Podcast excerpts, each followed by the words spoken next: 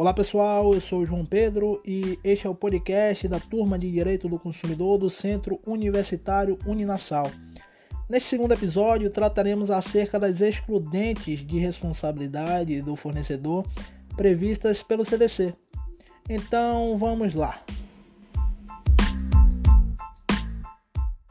O Código de Defesa do Consumidor, ao tratar da responsabilidade civil do fornecedor, pelos defeitos de produtos e de serviços, prevê expressamente que a responsabilidade de reparação pelos danos causados aos consumidores em face de produtos ou serviços colocados no mercado de consumo independe da existência de culpa. Logo, podemos dizer que trata-se de uma responsabilidade objetiva que o fornecedor tem para com o seu consumidor. O parágrafo 3 do artigo 12 e também do 14 do Código Civil são taxativos em elencar as hipóteses pelas quais um fornecedor terá extinta a sua responsabilidade de indenizar um consumidor. Dessa maneira, podemos dizer que a isenção do dever de indenizar somente ocorrerá se o fornecedor de produtos ou serviços provar que não colocou o produto no mercado é, ou que mesmo tendo colocado o produto ou fornecido o serviço, não existe o defeito apontado pelo consumidor, ou ainda que o dano decorrente se deu por culpa exclusiva da vítima, neste caso o consumidor, ou de terceiro.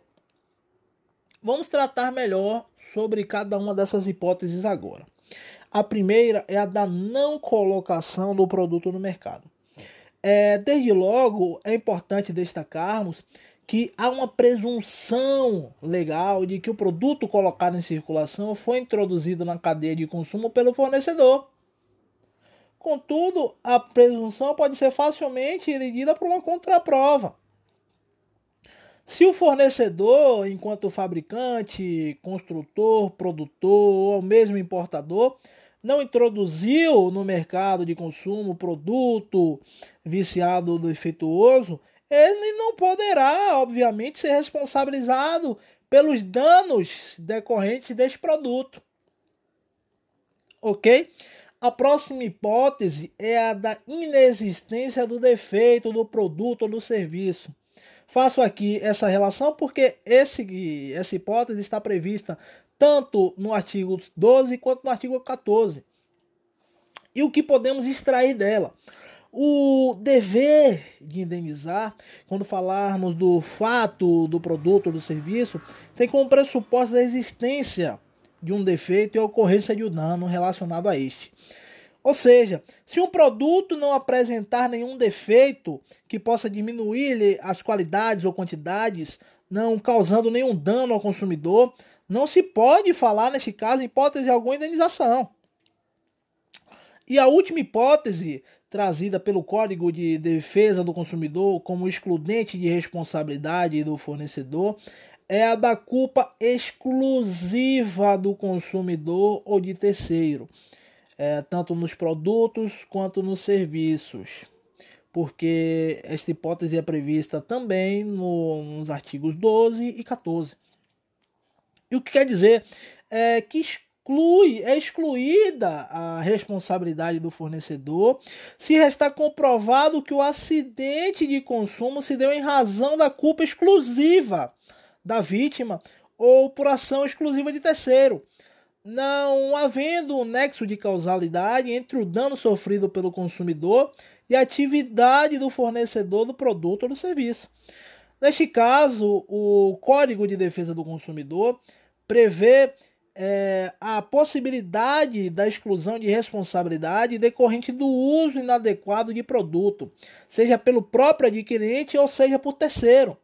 Mas não é somente o uso inadequado que poderá exonerar o fornecedor do dever de indenizar, pois poderão ocorrer também outras hipóteses, tais como o consumidor ser negligente ao manusear o produto ou não seguir as instruções de uso ou entregar o produto para uso a pessoa não recomendada, como por exemplo é, pais que entregam produtos que não são recomendados a crianças, mas entregam brinquedos a essas crianças com determinada idade inferior àquela que é recomendada pelo fabricante, ou mesmo consumir produto com a validade vencida, dentre outras hipóteses, né?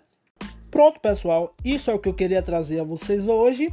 É, as hipóteses de exclusão de responsabilidade do fornecedor e fazendo um breve resumo para relembrarmos o que foi dito aqui hoje.